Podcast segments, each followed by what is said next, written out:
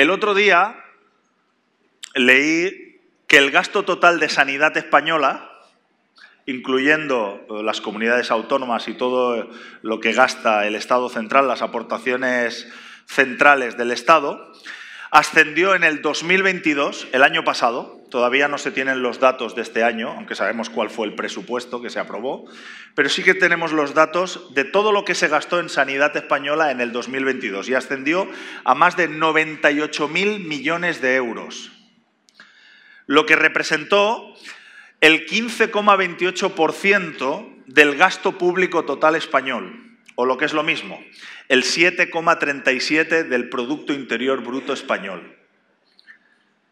Eso es lo que dedicamos en España a la sanidad.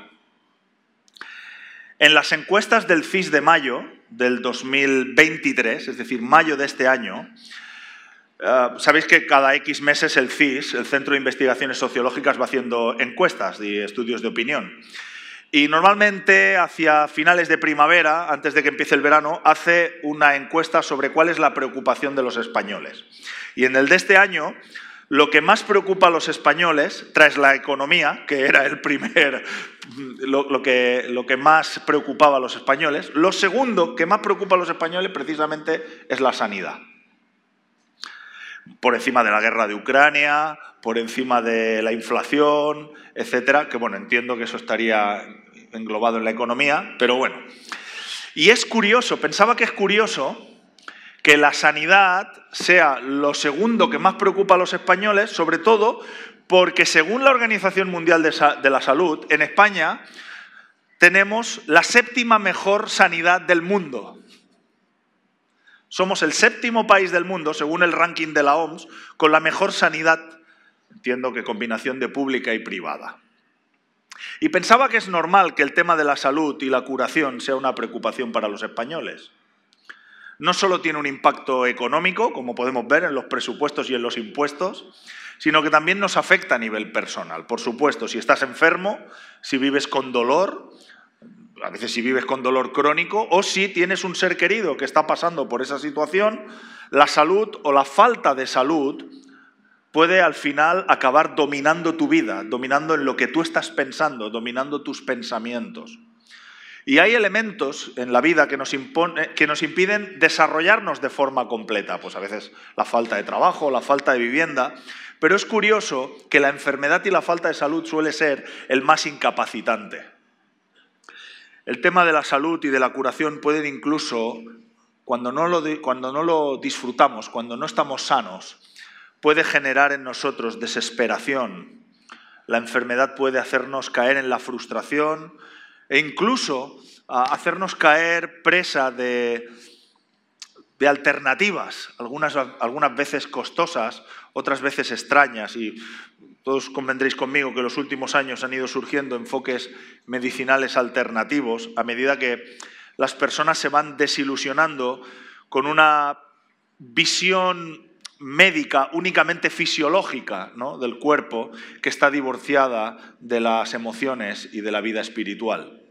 Cada vez más, seguro que vosotros mismos valoráis más cada vez más o cada vez se valora más en la sociedad la medicina oriental, pero también al mismo tiempo se incrementan el número de extraños practicantes que curan auras, o personas que dicen poder equilibrar o liberar la energía de dentro de ti usando cristales o rocas magnéticas y todo esto. ¿Sabéis a lo que me refiero? ¿no?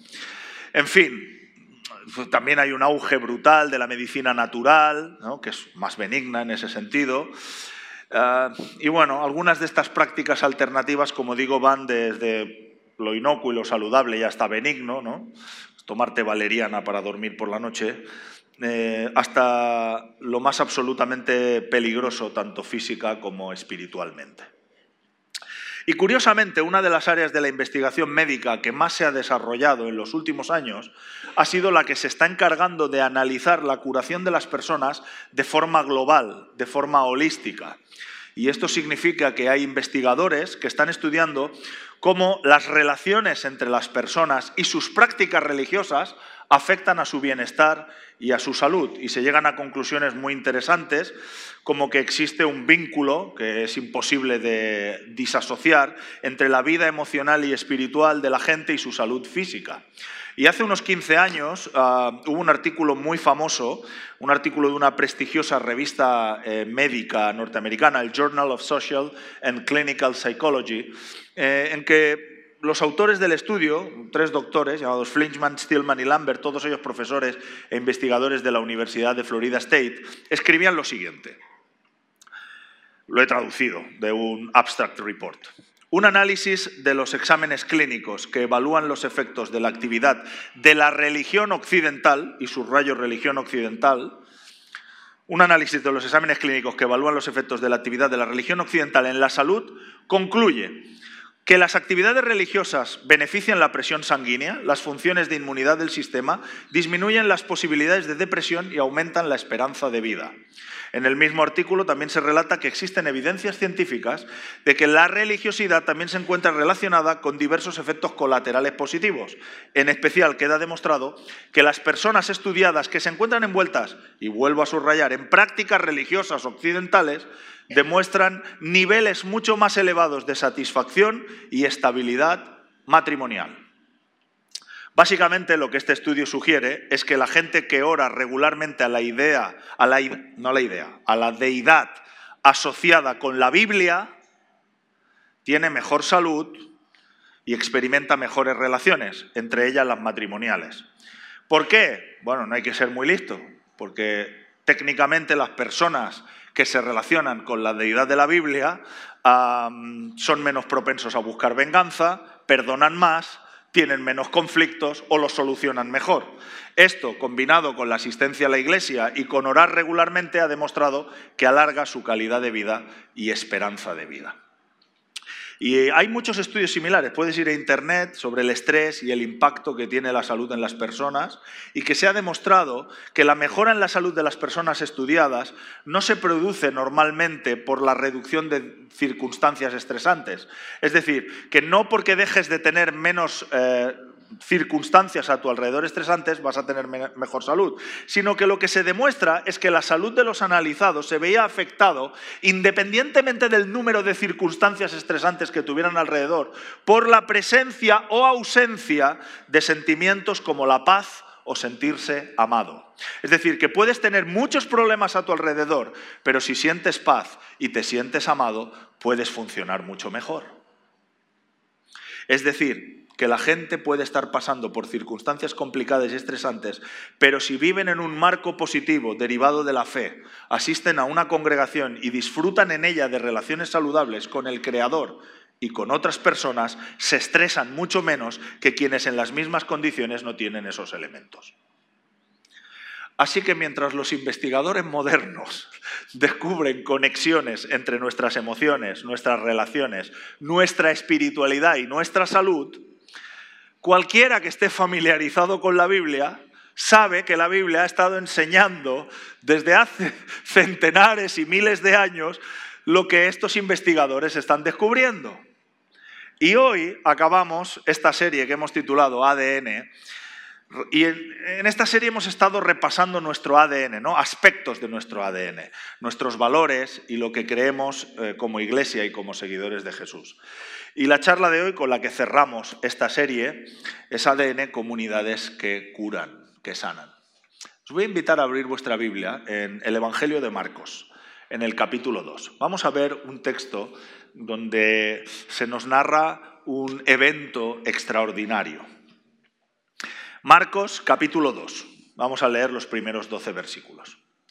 Unos días después, acordaos que capítulo 2 de Marcos, es decir, bueno, Marcos, eh, a diferencia de otros evangelios, no narra eh, la historia del nacimiento de Jesús ni nada de esto, directamente entra en barrena en la vida ministerial de Jesús. Así que en el capítulo 2 ya le vemos haciendo cosas extraordinarias. Dice, unos días después, cuando Jesús entró de nuevo en Capernaum, corrió la voz de que estaba en casa. Se aglomeraron tantos que ya no quedaba sitio ni siquiera frente a la puerta mientras él le predicaba la palabra. Entonces llegaron cuatro hombres que le llevaban un paralítico. Como no podían acercarlo a Jesús por causa de la multitud, quitaron parte del techo encima de donde estaba Jesús y después de hacer una abertura, bajaron la camilla en la que estaba acostado el paralítico. Al ver Jesús la fe de ellos, le dijo al paralítico, Hijo, tus pecados quedan perdonados. Estaban sentados allí unos maestros de la ley que pensaban, ¿por qué habla este así? Está blasfemando. ¿Quién puede perdonar los pecados sino Dios? En ese mismo instante supo Jesús en su espíritu que esto era lo que estaban pensando. ¿Por qué razonáis así? les dijo. ¿Qué es más fácil decirle al paralítico, levántate, toma tu camilla y anda? Pues para que sepáis que el Hijo del Hombre tiene autoridad en la tierra para perdonar pecados, se dirigió entonces al paralítico, a ti te digo, levántate, toma tu camilla y vete a casa. Él se levantó, tomó su camilla enseguida y salió caminando a la vista de todos. Ellos se quedaron asombrados y comenzaron a alabar a Dios. Jamás habíamos visto cosa igual, decían. Me gustaría analizar este texto y ver los diferentes grupos de personas que aparecen en él. Y quizá juntos podemos sacar algunas ideas que nos van a ayudar a ser comunidades que están involucradas en curar cada vez más y mejor y que extienden la curación y la sanidad en su entorno. Y lo primero que vemos es una multitud. El primer grupo de personas es una multitud. Eh, pensemos en la escena. Leemos en los versos 1 y 2 que Jesús llega a una casa en Capernaum. No queda claro de quién es la casa. Eh, podría ser la de Pedro y Andrés, porque ellos habían vivido allí antes.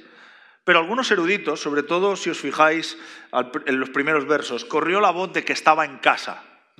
Algunos eruditos, entre ellos, por ejemplo, N.T. Wright, ah, dicen que Marcos hubiera reflejado de alguna manera en la descripción de que esa era la casa de Pedro o de Andrés, por lo que se piensa que quizá era la propia casa de Jesús en Capernaum una que sus amigos le habían regalado o que le habían dejado para que fuera la base de operaciones en su ministerio. Y es muy interesante porque si esto fuera así, que no lo sabemos a ciencia cierta, pero soñemos un poquito, pensemos, si esto fuera así, si fuera la casa de Jesús, estaban tocando la casa de Jesús, destrozaron la casa, el techo de la casa de Jesús. Qué irreverentes, ¿no? De todas formas, lo que más me interesa de estos primeros versos es que Jesús provocaba la misma reacción que provoca un famoso en nuestros días. Toda esta gente, toda esta multitud se reunía para escuchar las enseñanzas de Jesús. Jesús enseñaba que el reino de Dios había llegado. En esta serie de N hemos estado hablando que es el reino, que es el mensaje que Jesús proclamaba, ¿no? y que forma parte también de nuestro ADN, que el reino estaba irrumpiendo en la tierra, que se esperaba una era que había sido profetizada, esperada, anhelada y que, se estaba, eh, que estaba irrumpiendo, que se estaba materializando en ese momento y que las bendiciones asociadas con esa era prometida estaban perforando la dura y oscura realidad por consiguiente, Jesús en su mensaje anunciaba que ahora podías ser perdonado, que ahora podías experimentar paz, que ahora podías ser curado porque el rey, el Mesías, había llegado. Y la gente estaba ansiosa por escuchar la enseñanza del reino de Dios que Jesús traía. Y cuando contemplo esta escena me pregunto, ¿no sería genial que la Viña Barcelona y nuestros grupos de conexión fueran identificados con esto? ¿No sería alucinante que la gente se agolpase en nuestra entrada porque ha corrido la voz de que puede escuchar el mensaje del rey y experimentar la realidad del reino de Dios? Mira, yo he tenido el privilegio de asistir durante muchos años a varios seminarios y talleres sobre evangelismo, sobre crecimiento eclesial. Y estos seminarios, por un lado, son aburridos, pero por otro lado son muy emocionantes, ¿no? Porque tú ves a toda esa gente preparada para tomar notas y descubrir, es como si hubiera una gnosis, un secreto guardado ¿no? Eh, de los especialistas para hacer que la iglesia se llene de gente. Y una vez escuché en una de, de estas conferencias al coordinador de la conferencia en la primera ponencia ah, decir que, bueno, relatar pues todos los diferentes temas que se iban a tratar por los diferentes ponentes, pero en la plenaria de la, de la introducción decir que todo lo que ibas a escuchar de los conferenciantes seguramente iba a ser buenísimo ¿no? y de provecho. Y algunas de las cosas que explicarían las llevarías a tu iglesia, las intentarías poner en práctica, algunas de ellas tendrían éxito, etcétera, y que eso estaba muy bien, ¿no? y que justo para eso habían organizado la conferencia.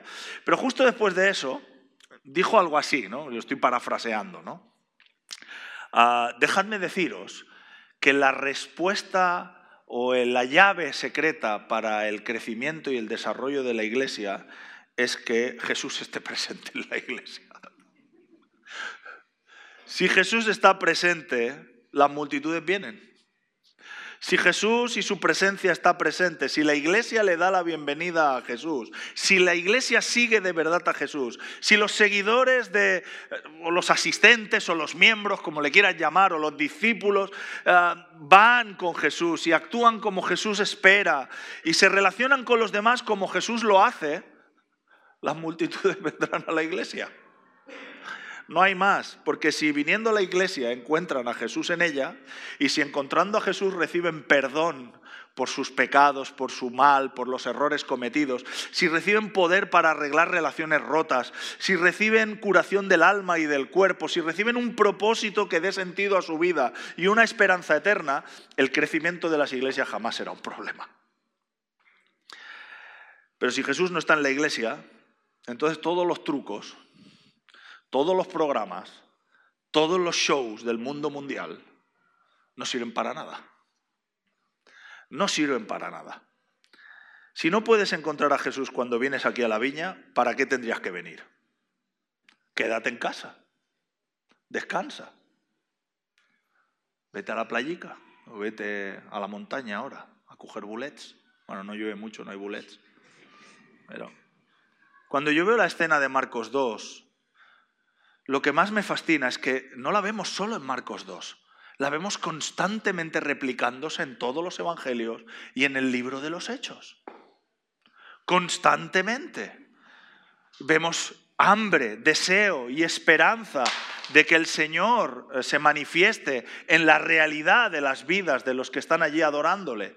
Y a mí me encantaría que ese hambre, que ese deseo, que esa esperanza de que el Señor haga que la viña sea una iglesia similar a la de Marcos 2 se materialice en esta realidad, en nuestros corazones.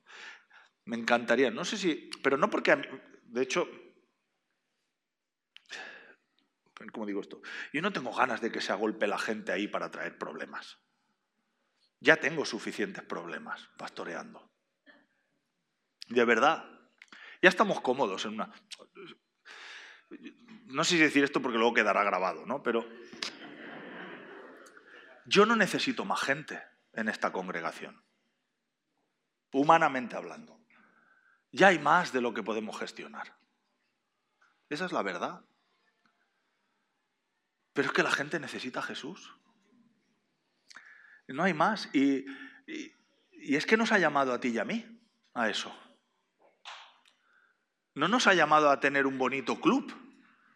Nos ha llamado a ser la iglesia del reino que anuncia y demuestra el reino de Dios en la tierra. No hacer clubs ni organizaciones.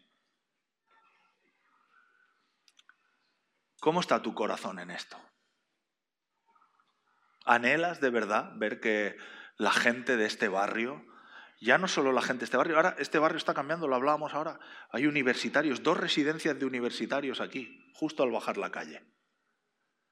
El otro día, cuando acababa la reunión, entraron cuatro personas. Hola, ¿esto qué es? Estaba hablando, me parece que con Juan era, ¿no? Juan, estábamos tú y yo hablando. Y al acabar la reunión, ya os habéis ido mucho y entraba la gente. Es que vemos entrar mucha gente aquí, ¿esto qué es? Ojalá entraran muchos, ¿no? La multitud. ¿Qué tipo de multitud somos? ¿De los que únicamente quieren consumir? Porque había gente que se acercaba a Jesús simplemente para ver lo que podía sacar de él, ¿no? O de los que anhelan cooperar con Él y ver todo lo que Él hace y seguirle y ser sus discípulos y experimentar el reino a través de nosotros. Luego están los amigos. En el verso 3.5 vemos a los amigos del hombre enfermo. Y la verdad que estos colegas me encantan. Pienso, ¿no te encantaría tener amigos como estos? Son gente espectacular, son fieles, son esforzados, tienen un problema y no dicen que no, se buscan la vida. En primer lugar, son leales. Piénsalo un momento, cuando estás enfermo o débil, cuando estás bloqueado, bloqueada, ¿no sería genial tener amigos que se te pegaran y que no te dejasen hasta que hayas podido conectar con Jesús? ¿Puedes imaginar mejores amigos que estos? Cuando tú hayas querido tirar la toalla, que ellos vengan y te animen a riesgo de ser pesados y te hagan sacar fuerzas de flaqueza. Los que tenemos ya cierta edad, porque aunque me veáis tan lozano, ya tengo una edad, y hemos vivido algunos inviernos, sabemos que la verdadera prueba de la amistad no, no se efectúa cuando todo va bien sino en los momentos de soledad y dificultad. Eso es cuando descubres realmente a los amigos. Cuando la gente te quiere y te ayuda, cuando estás insoportable, o cansado, o gruñón, o en crisis, o cuando estás en duelo, o cuando ya aburres de tanto quejarte. Un verdadero amigo no te deja tirado cuando estás en necesidad. Así que déjame hacerte una pregunta eres un buen amigo. No si tienes buenos amigos. ¿Eres tú un buen amigo? ¿Una buena amiga? ¿Hay alguien en tu círculo de amistades que necesitas cuidar mejor? Quizá esa persona se metió en líos, quizá dejó de relacionarse con la iglesia, quizás hubo un malentendido, un conflicto o está pasando una mala época y tú estás cansado, cansado de aguantar sus quejas. Si alguien está viniendo a tu mente en estos momentos, ¿por qué no ser como uno de los hombres de este texto y ser un buen amigo a alguien en necesidad? Llama a esa persona. Ora por ella. Envíale un WhatsApp. Hoy en día es tan sencillo. Envía un simple WhatsApp. ¿Cómo estás? Pienso en ti. Trae esperanza hoy a su vida. Y si alguien ha sido un buen amigo para ti en tiempos de necesidad, ¿por qué no enviarle un pequeño mail o un pequeño mensaje dándole las gracias y mostrando cuánto aprecias esa amistad? Ser un amigo en tiempos de necesidad es una de las características de los verdaderos discípulos de Jesús. Y queremos experimentar en la viña el tipo de amistad que vemos en este texto y que también cura. Porque la buena amistad, la verdadera amistad también cura ser capaces de ejercer lealtad y fidelidad, como vemos aquí. Estas fueron las marcas que diferenciaron, lo sabías, a los primeros cristianos de sus vecinos paganos. Hay un profesor que es catedrático de Berkeley, especializado en estudios comparados de la religión, se llama Rodney Stark. Y su campo de estudio se basa en la comparación principalmente entre el cristianismo de los cuatro primeros siglos versus el paganismo en Roma. ¿De acuerdo? Y él escribió un libro, La expansión del cristianismo, un estudio sociológico, está en castellano. Una de las cosas que el profesor Stark escribe es que está demostrado que el cristianismo primitivo se extendió rápidamente en Roma en apenas tres siglos, en primer lugar, evidentemente, por el poder del Espíritu Santo, ah, comiéndole todo el terreno al paganismo, pero porque los cristianos empoderados por el Espíritu Santo trataban de manera diferente al prójimo. Hubo numerosas plagas desde finales del siglo I. Una muy poderosa de malaria en a finales del siglo I que diezmó la ciudad de Roma. En el 170 hubo una infección de viruela que se extendió desde las fronteras germánicas hasta Roma. El propio emperador Marco Aurelio murió víctima de la enfermedad y se negó a ver a su hijo mientras estaba muriendo porque tenía miedo de contagiarlo. Y así durante los primeros cuatro siglos hubo numerosas eh, pandemias que afectaron eh, el imperio de Roma. Y está demostrado y registrado con documentos que los paganos huían de las personas enfermas, los abandonaban. Pero los cristianos, movidos por el amor de Cristo, actuaban de forma diferente. No abandonaban a los enfermos a su suerte, los visitaban, los cuidaban y lo hacían con la confianza, en primer lugar, de que Jesús podía protegerlos si enfermaban de que podía sanarlos en el caso de que contrajesen la enfermedad, y si esto no pasaba, tenían la seguridad de que su futuro estaba eternamente asegurado en Cristo. Así que se acercaban a la enfermedad con una cosmovisión del reino y lo que sucedía es que la gente mejoraba. ¿Y por qué mejoraba? Pues porque eran cuidados. Y porque también, como está demostrado, hubo muchísimos milagros de sanidad en aquel tiempo. En el apogeo de una de las grandes epidemias alrededor del año 260, un obispo llamado Dionisio de Alejandría escribió una carta sobre los esfuerzos heroicos en, en los cuidados médicos de los cristianos locales, muchos de los cuales perdieron la vida cuidando a otros. Y él dice así, cito textualmente, la mayor parte de nuestros hermanos cristianos han mostrado amor y lealtad sin límites, sin pensar en ellos mismos y siendo altruistas. Sin preocuparse por el peligro, se han hecho cargo de los enfermos, atendiendo a todas sus necesidades y atendiéndolos en Cristo. Y con ellos salieron de esta vida, es decir, murieron extremadamente felices, porque habiendo sido infectados por otros con la enfermedad, aprovecharon la enfermedad de sus vecinos y aceptaron alegremente participar de sus dolores. Muchos, al alimentar, cuidar y curar a otros, se transfirieron a sí mismo la muerte de otras personas y murieron en su lugar, como hizo nuestro Señor Jesucristo.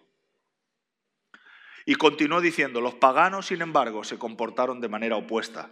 Al comienzo de la enfermedad expulsaron a los enfermos y a los mayores y huyeron de sus seres queridos, arrojándolos a las carreteras antes de que murieran y tratando a los cadáveres sin enterrar como basura, con la esperanza de evitar la propagación y el contagio de la enfermedad mortal. Qué tremendo, ¿verdad? ¿Qué pasaría si hoy los cristianos tuviéramos esa reputación? Y si la gente dijese, mira, no sé mucho de la Biblia, no tengo ni idea de Jesús de Nazaret o de las creencias de mi vecino cristiano, pero yo sé que estoy encantado de compartir el rellano con él o con ella. Estoy encantado de compartir mi puesto de trabajo con él o con ella. Estoy feliz de que forme parte de mi familia o que sea mi amigo o mi amiga, porque es una de las personas más leales, cariñosas y maravillosas que jamás he conocido. Y no porque tú lo seas naturalmente, ¿verdad? Sino porque hemos conocido a aquel que nos ha transformado.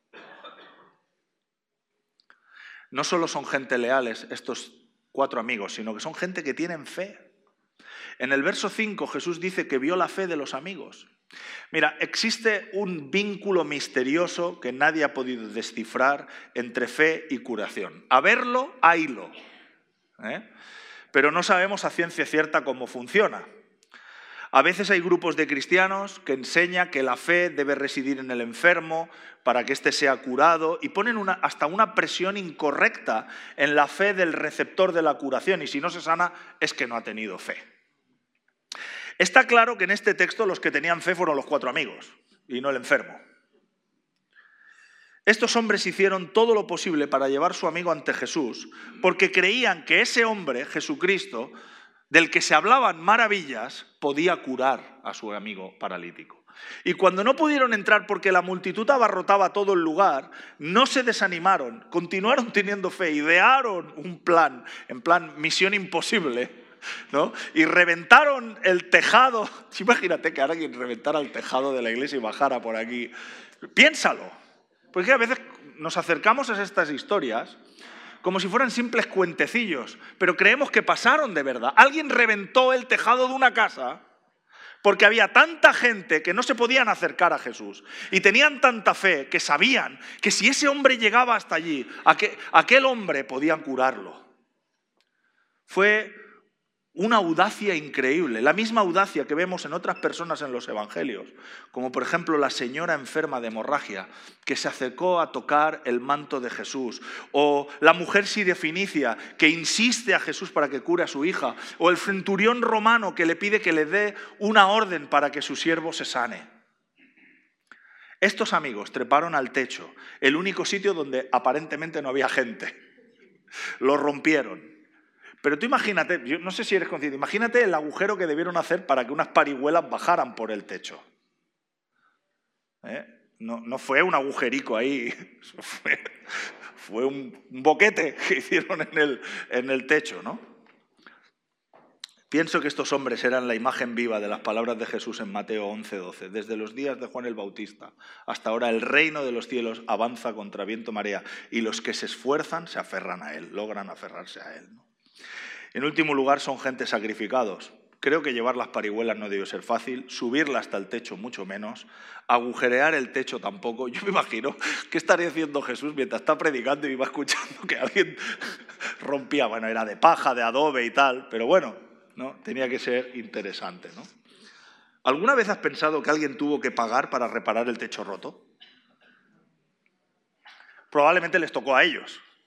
Ya que lo habéis roto, lo reparáis ahora, ¿no? Pero la gente que causa un impacto en la vida del resto son los que se sacrifican.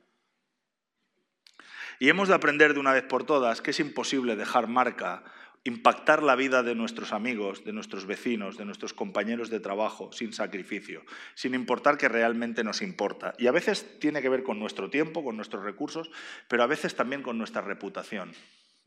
Tienes que sacrificar tu vergüenza y tu reputación para acercarte a un compañero de trabajo que está enfermo y decirle, creo que Jesús puede sanarte, ¿me dejas que ore por ti? ¿Qué van a pensar de mí? Que soy un zumbao en el trabajo o a un padre del colegio o una mamá del colegio, creo que Jesús puede ayudarte en tu matrimonio, que está a punto de caer. Creo que Jesús puede ayudarte. ¿Quieres que oremos? ¿Cómo? ¿Jesús? ¿Qué estás diciendo, no? A veces tienes que sacrificar tu reputación. En tercer lugar tenemos los escribas. Hemos visto una multitud, los amigos, y también están ahí los maestros de la ley. En algunas versiones aparecen con el nombre de escribas, ¿no? Aparecen en el verso 5 y 7.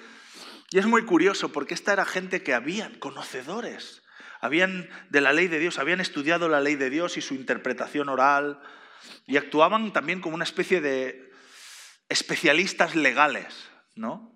¿Y qué hacen allí?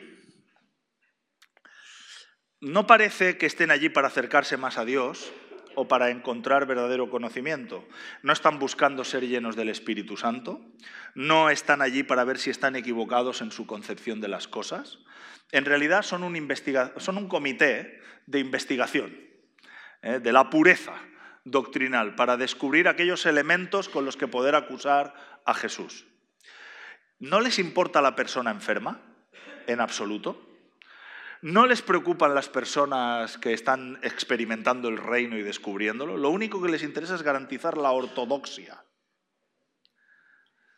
Y estaba pensando, no seamos así. No seamos así.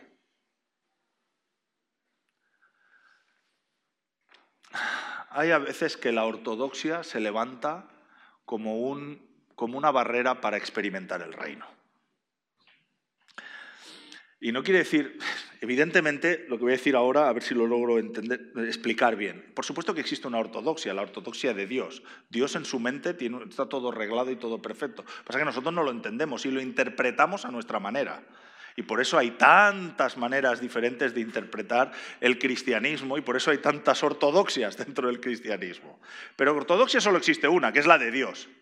Como tú y yo no somos Dios, guiados por el Espíritu Santo, hacemos lo mejor posible para entender ah, las cosas. Pero a veces la ortodoxia que hemos construido como denominaciones o como seres humanos, que está plagada de humanismo en ella o de razón, imposibilita quedarse maravillado ante las obras del reino. Si queremos ver sanidades y curaciones, Hemos de simplemente rendirnos en algún momento a la acción sobrenatural del Espíritu Santo, que está más allá de cualquier proceso racional, porque Dios es espíritu. Y Él actúa sobrenaturalmente por medio de nosotros a través de la obra de empoderamiento del Espíritu Santo. Y a veces quizá tú tienes una ortodoxia que ha eliminado ah, de la ecuación cualquier concepto sobrenatural. Pero no seamos como los escribas, analizando, ¿esto se ajusta completamente al parámetro de este versículo? ¿Pero esta persona ha sido sanada? ¿Esta persona ha tenido un encuentro con Jesús? Luego lo discipularemos, pero no estemos como los escribas, analizando cuánto de esto tenemos que condenar. Porque ¿sabes cuál es el problema? Es que no fue un análisis correcto. Luego vamos viendo a través de todos los evangelios que su ortodoxia les llevó a un análisis incorrecto y llegaron a despreciar al Mesías encarnado. Su conocimiento y su ortodoxia les llevó a negar al Dios hecho hombre. Cuidado con la ortodoxia. Luego tenemos al hombre enfermo. Jesús le dice en el verso 5, tus pecados te son perdonados. Es curioso porque la gente creía en la antigüedad que había una conexión entre pecado y enfermedad. Por ejemplo, leemos en Hechos 28.3.4, después de que haya un, un naufragio en el que viaja Pablo, que llegan a una isla, todos los náufragos, y entonces empiezan a hacer un, fuego. Y dice, sucedió, Hechos 28.3.4, sucedió que Pablo recogió un montón de leña y la estaba echando al fuego cuando una víbora que huía del calor se le agarró en la mano y le mordió. Al ver la serpiente colgada de la mano de Pablo, los isleños se, se pusieron a comentar entre sí, sin duda este hombre es un asesino, pues aunque sea salvado del mar, la justicia divina no va a consentir que siga con vida. Es decir, la gente tenía una cosmovisión en la de que si te pasaban cosas malas, si estabas enfermo, es porque eras malvado, eras un pecador. La gente de Malta pensaba que Pablo iba a morir porque los dioses iban a castigarlo por su maldad. Se había escapado por suerte de morir ahogado en el naufragio, pero ves, de hecho hay una película de esto, una película que la muerte se va cargando a la peña, hay varias es una de estas de terror, ¿no? Sé cómo, no recuerdo cómo se llama, pero inexorablemente tienes que morir y aunque te escapes vas a acabar muerto, ¿no? Bueno, pues esto es lo que pensaban. Ya veis que no hay nada nuevo bajo el sol.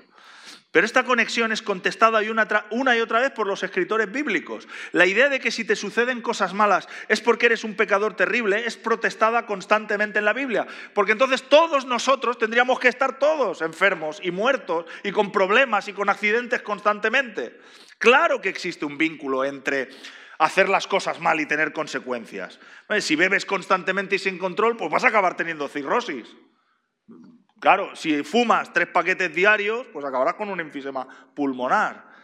Pero el libro de Job se levanta como una monumental protesta ante la idea de que uno tiene buena salud porque es santo y mala porque alberga pecado o falta de fe. El propio Jesús rompe esta aparente conexión en dos ocasiones en los Evangelios. Lucas 13, 2 al 5. En aquella ocasión, algunos que habían llegado contaron a Jesús cómo Pilato había dado muerte a unos galileos cuando ellos ofrecían sus sacrificios. Y Jesús les respondió, ¿pensáis que esos galileos, por haber sufrido así, eran más pecadores que todos los demás? Os digo que no. De la misma manera todos vosotros pereceréis, a menos que os arrepintáis. ¿O pensáis que aquellos 18 que fueron aplastados por la torre de Siloé eran más culpables que todos los demás habitantes de Jerusalén? Os digo que no.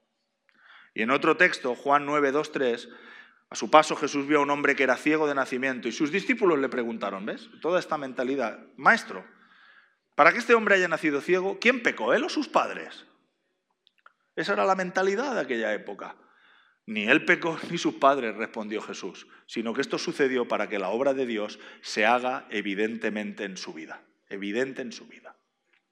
A menos que tengas una revelación profética de parte de Dios o una convicción clara en el corazón y sea afirmada por todo el resto de la congregación, y añado que sea reafirmada y contrastada por el resto de la congregación, nunca deberías sugerir que alguien enfermo está enfermo por culpa de sus pecados. En primer lugar, porque como he dicho, todos compartimos una condición general de caídos. No sé si tú eras diferente, mejor eres un ángel medio nuestro. Pero en teoría todos compartimos la misma naturaleza, ¿no? La enfermedad y la muerte es una herencia que todos heredamos como parte de una raza humana caída. Pero vincular una dolencia o enfermedad con un pecado, tendríamos que ser cuidadosos con esto, porque eso no es curar tampoco, ni es curar el corazón, es poner presión sobre las personas. Y en último lugar está Jesús el Hijo del Hombre. Así se define él 14 veces en el Evangelio de Marcos. Y este Jesús, en una casa repleta de gente, tiene la desfachatez, después de que le hayan abierto el tejado y le hayan bajado por unas cuerdas a un paralítico, tiene la desfachatez de decirle al paralítico, te perdono los pecados. Y, y la multitud yo creo que probablemente se quedó alucinando. Los colegas, los cuatro colegas, hombre, está bien, pero esto no era para lo que bajábamos a nuestro amigo, ¿eh?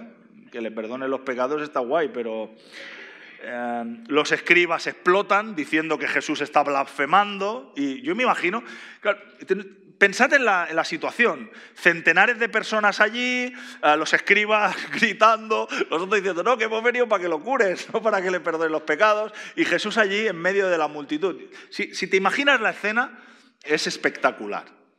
Y entonces Jesús, imagino que con una autoridad tremenda, hace callar a la gente y le dice, pero ¿qué es más fácil decir? ¿Tus pecados te son perdonados o levántate tu camilla, eh, tu, tu, camilla y, y ponte a andar? ¿Qué es más fácil o qué es más difícil? Si tú eres como yo y como los escribas, pensarás que es más fácil decir tus pecados te son perdonados.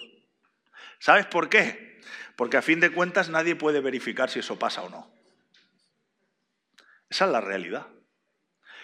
Y aunque nos quejamos de los escribas, pensamos igual. Pero para Jesús era igual de complicado. Tuvo que ir a la cruz para que ambos se produjesen. Fue a la cruz para que por sus heridas tuviésemos acceso a la curación y fue a la cruz para que por medio de su muerte pudiésemos ser perdonados por Dios. Y por supuesto Jesús deja a todo el mundo boquiabiertos. ¿Qué significa ser perdonado? Y por eso hablamos de sanidad, de iglesias que curan integralmente, que curan espiritualmente, que curan emocionalmente y que curan físicamente. Cuando Dios nos perdona, rehúsa su derecho de castigarnos, renuncia a su derecho de condenarnos. Eso es lo, que significa el perdón de Dios. Tú y yo merecíamos ser condenados. Y Dios renuncia al derecho que tiene por todas las perrerías que le hemos hecho a condenarnos. Perdona la deuda de muerte que había sobre tu cabeza y sobre la mía, por haber vivido de espaldas y en contra de sus decretos. Por medio de la muerte de Cristo en la cruz del Calvario, anuló la deuda que había contra nosotros y la hizo desaparecer. Dios mira a todos los criminales que somos y no nos ve como tales porque Jesús nos cubre con su muerte. Y milagro de los milagros, Dios se olvida de nuestros pecados nunca más los recuerda, ni los saca para abochornarnos, ni recriminarnos nada. Qué diferentes somos nosotros, ¿verdad? Qué diferentes somos. Su ira es aplacada y nos perdona. Hoy Mari Carmen oraba del perdón, ¿verdad? Y la experiencia del perdón libera. No solo sana nuestra relación con Dios, sino que sana nuestras emociones, sana nuestras relaciones, nos, nos, nos capacita para entablar relaciones sanas con los demás, sin expectativas. Y además nos pone en disposición de creer que puede sanar nuestros cuerpos. Dios está interesado en la curación integral de las personas. Y para ello envió a Jesucristo a hacer irrumpir su reino. Somos llamados como iglesia. Como iglesia somos llamados a transmitir la maravilla de que el reino de Dios, que el reino de los cielos ha llegado a la tierra. Que Dios ha irrumpido en nuestra realidad gris y anodina para traer esperanza, para transformar nuestra vida y para traer sanidad a nuestras almas y cuerpos. ¿Qué es más fácil decir? ¿Que Dios puede salvarte o que Dios puede curarte? Para mí son igual de fáciles o difíciles. Dios es quien nos libra de la carga de nuestros errores y nos da esperanza eterna y es el mismo Dios quien puede librarnos de nuestras dolencias y de nuestras enfermedades asociadas con nuestra naturaleza humana caída. Es un todo integral.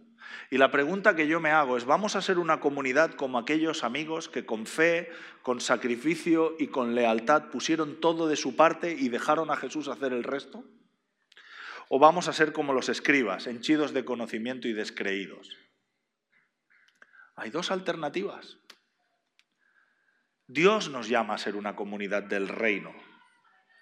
a ser embajadores, a ser mensajeros de buenas noticias y agentes de bendición a todos los que nos rodean. Tú y yo no podemos curar, yo no puedo curar. Eso lo hace el poder de Dios. Lo que sí podemos hacer es, ¿me hago disponible para ser usado por Dios y colaborar con Él? Y dejar que el resultado lo haga Él. Pero ponerme como estos, estos amigos no podían curar, pero se pusieron disponibles. ¿Cómo podemos acercar a Jesús a esta persona? ¿Cómo podemos hacer que tenga un encuentro con Jesús o que Dios lo cure? Siendo, haciéndose disponibles. Ese es tu rol. Y eso es parte de nuestro ADN. Somos comunidades que cooperan con Jesús en sanar este mundo. Os animo a todos a soñar con lo que Dios va a hacer en esta ciudad a través nuestro. Pero vamos a hacer algo, como siempre hacemos.